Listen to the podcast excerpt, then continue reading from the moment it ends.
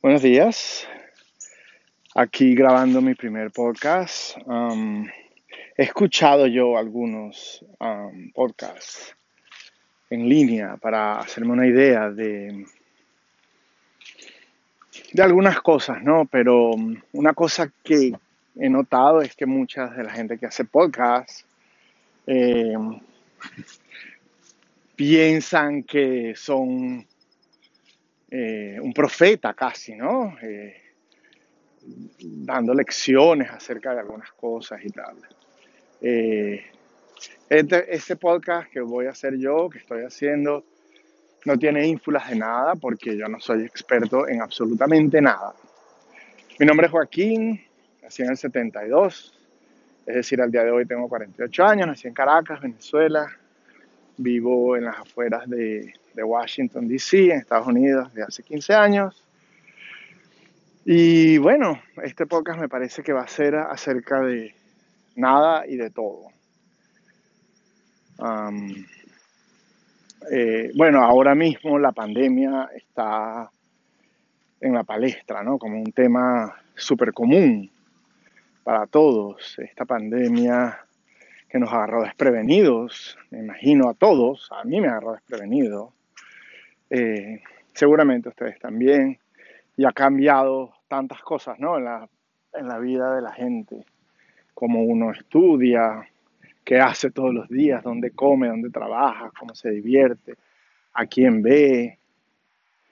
También ha cambiado cosas internas en la gente, ¿no? ¿Qué pensamos nosotros de, de la vida, de las cosas, del trabajo, de los amigos, de, del internet, por ejemplo, ¿no? Tanta gente que ha descubierto cosas en internet, como hacer un podcast, por ejemplo, que no sabía que se podían hacer, escribir un blog, o ver TikTok, o ver Netflix, o, jugar juegos en línea, um, conversar más, cocinar más, dormir más, tal vez comer más. Quién sabe esa situación de la de la alimentación colectiva, si irá en descenso o en ascenso, ¿no? Depende, me imagino. Pero bueno, ha sido todo bastante, bastante sorpresivo, ¿no? aquí en Estados Unidos, además de la pandemia, bueno, primero ocurrió una erupción de problemas raciales, ¿no? No sé si vieron en las noticias. Aquí siempre ha habido desde que se fundó el país, ¿no? Y desde que llegaron los, colonizadores irlandeses y británicos, ¿no? En su mayoría, y luego los esclavos de, de África, ¿no? Siempre existió una desigualdad de clases que persiste hasta el día de hoy, cosa diferente a lo que pasó en otros países como en Venezuela, por ejemplo, y en Brasil, y en Colombia, no sé, en otros sitios donde esa desigualdad prácticamente desapareció, nunca fue tan marcada y, nunca hubo una discriminación legal al menos, ¿no? La discriminación de facto, digamos, de, de los seres humanos es un factor humano, independiente de las leyes y de las épocas, ¿no? Pero aquí en Estados Unidos fue legal desde el, desde el principio, ¿no? Y, apenas en los últimos, las últimas décadas se ha, se ha ido arreglando un poco, pero en la realidad todavía hay mucha, mucha separación racial, ¿no? Hay muchos problemas. Eh, pareciera que ahora finalmente, con los sucesos eh, políticos y sociales de este año 2020 y de, y de, de antes, ¿no? Del último par de años, quién sabe si esa situación por fin esté llegando a un punto un poco más lógico, digamos, ¿no? y equitativo. Y además este año hay elecciones, ahora en noviembre, ¿no? Aquí en Estados Unidos elecciones presidenciales. Eh, seguramente ustedes saben, ¿no? Que el presidente Trump es un poco intenso, por decirlo de alguna manera. Eh, el Partido Demócrata, no, que es el partido de oposición, ¿no? Las elecciones anteriores ni estas elecciones han logrado encontrar un candidato que tenga un peso político suficiente, ¿no? Me parece. No, no sé qué irá a pasar en estas elecciones. La política me interesa cero.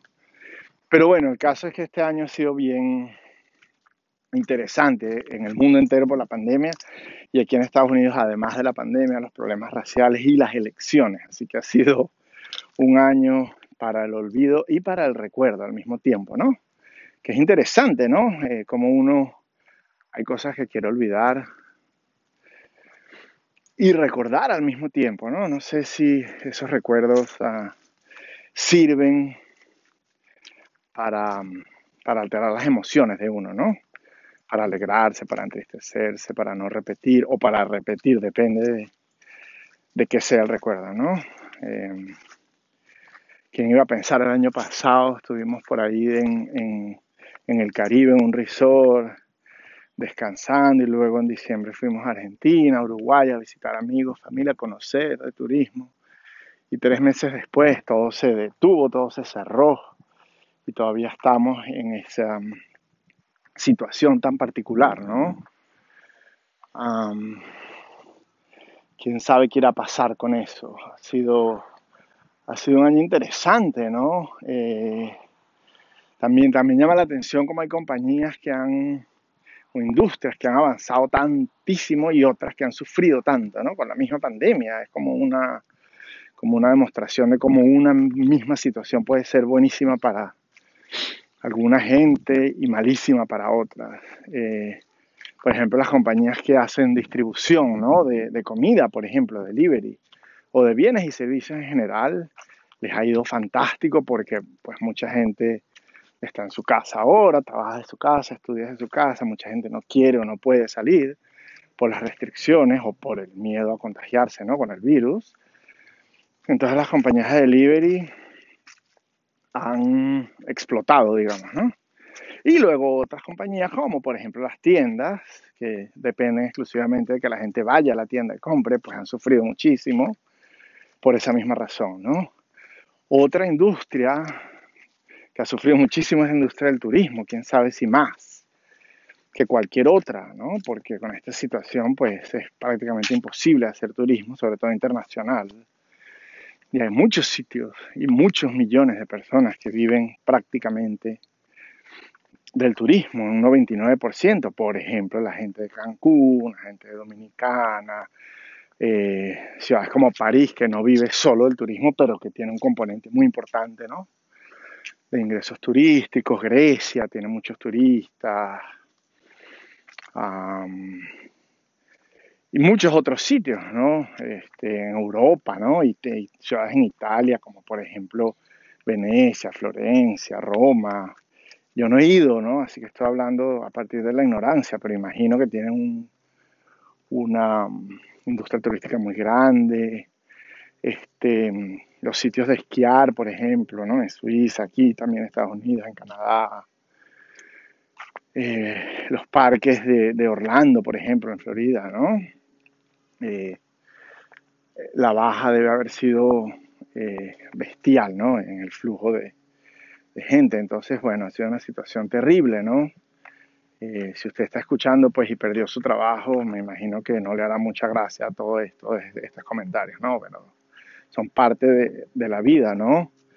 Eh, la gente dice que, que, el rebote todo va a estar mejor y que cuando todo se reactive, todo va a estar bien. No necesariamente va a ser así, depende de la situación, ¿no? De la, del país, del, de la región, de las personas. Ha sido muy duro. Si eh, uno ha tenido una pérdida ¿no? humana eh, por el virus, pues es una cosa que no se va a olvidar nunca, ¿no? Y aunque no hayas tenido una pérdida, pues es complicado, no, no es tan fácil como que apenas termine la, la pandemia todo va a volver exactamente al estado donde estaba antes, porque ha habido un impacto muy fuerte, ¿no? Económico y social, eh, un reordenamiento, digamos, ¿no?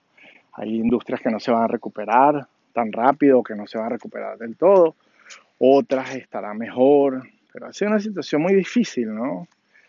Eh, es difícil saber qué hacer a veces, ¿no? Cómo entretenerse tantos meses y meses.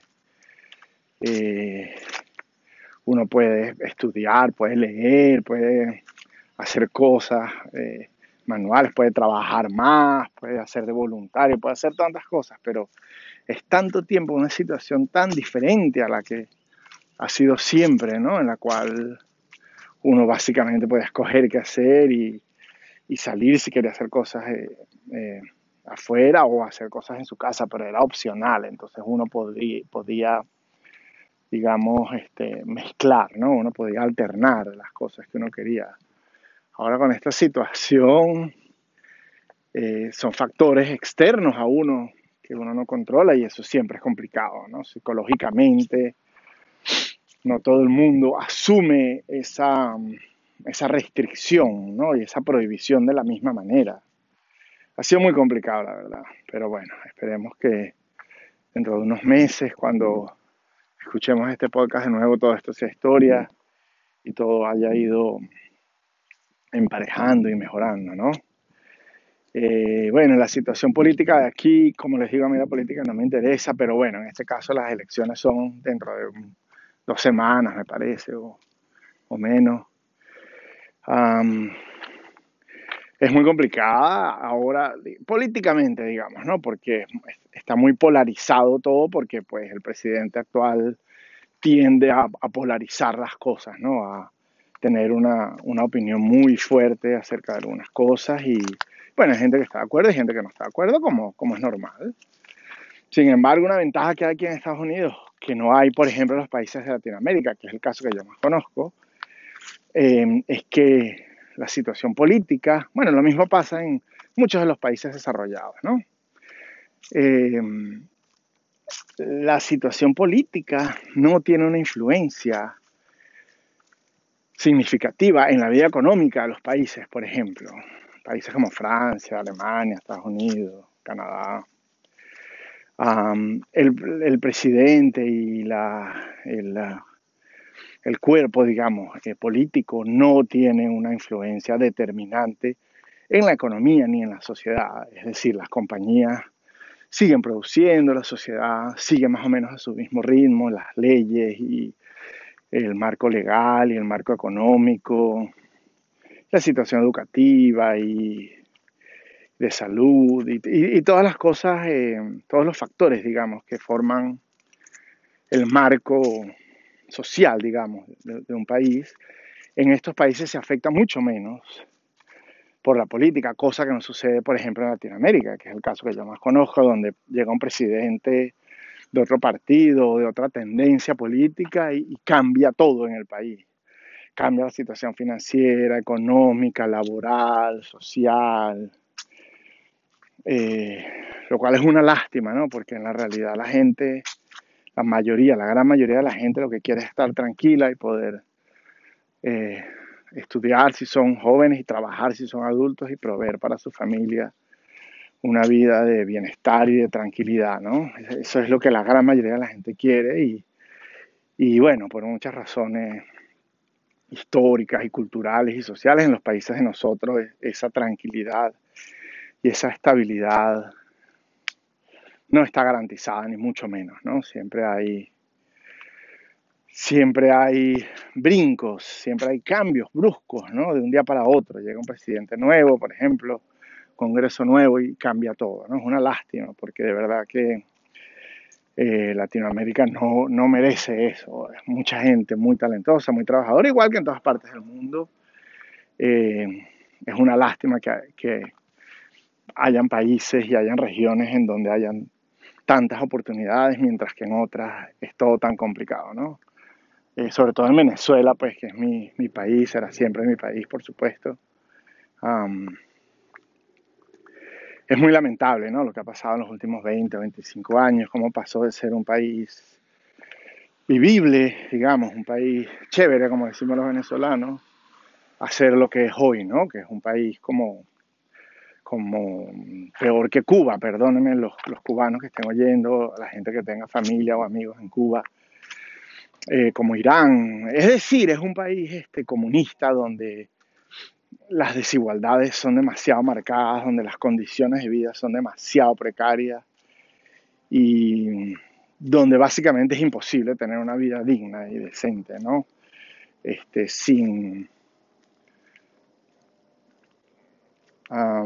incurrir en actividades semi-legales o semi-ilícitas, ¿no? Lo cual es una lástima porque, eh, como les dije hace un rato, pues la idea de la gran mayoría de la gente es tener una vida tranquila, digna y poder trabajar y proveer para su familia, ¿no?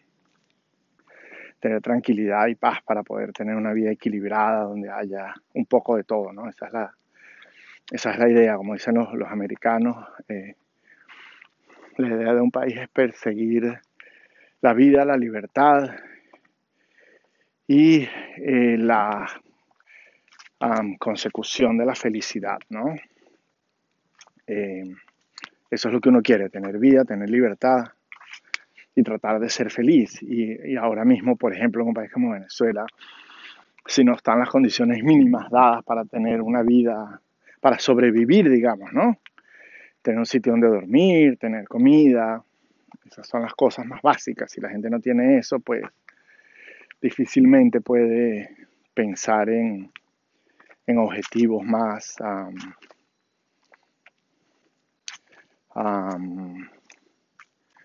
más eh, idealistas, digamos, ¿no?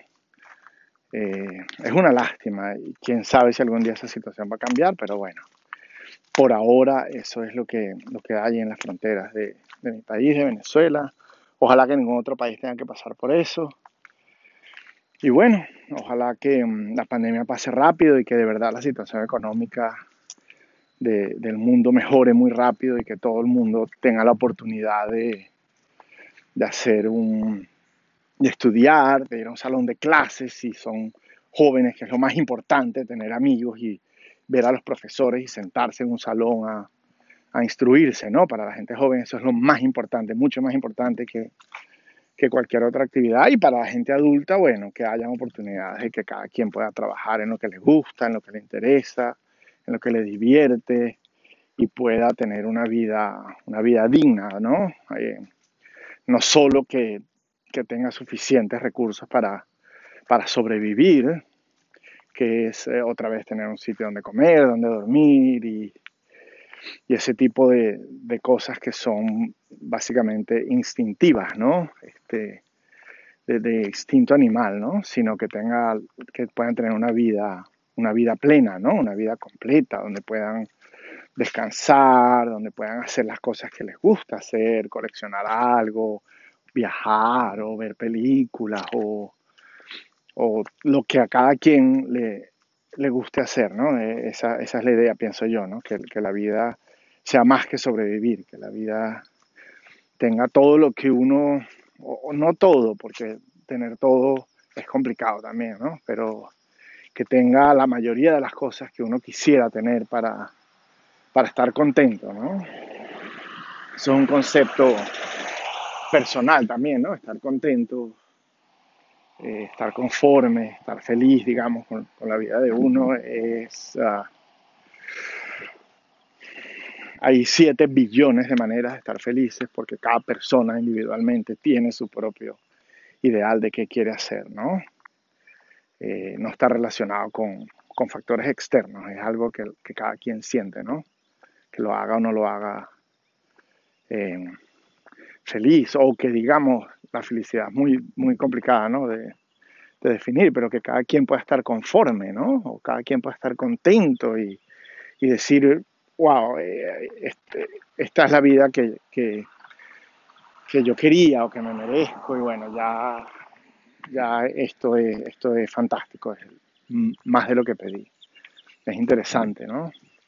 Bueno, eh, gracias por escuchar, Joaquín soy yo, nos vemos en la próxima, saludos y todo va a pasar, ¿ok?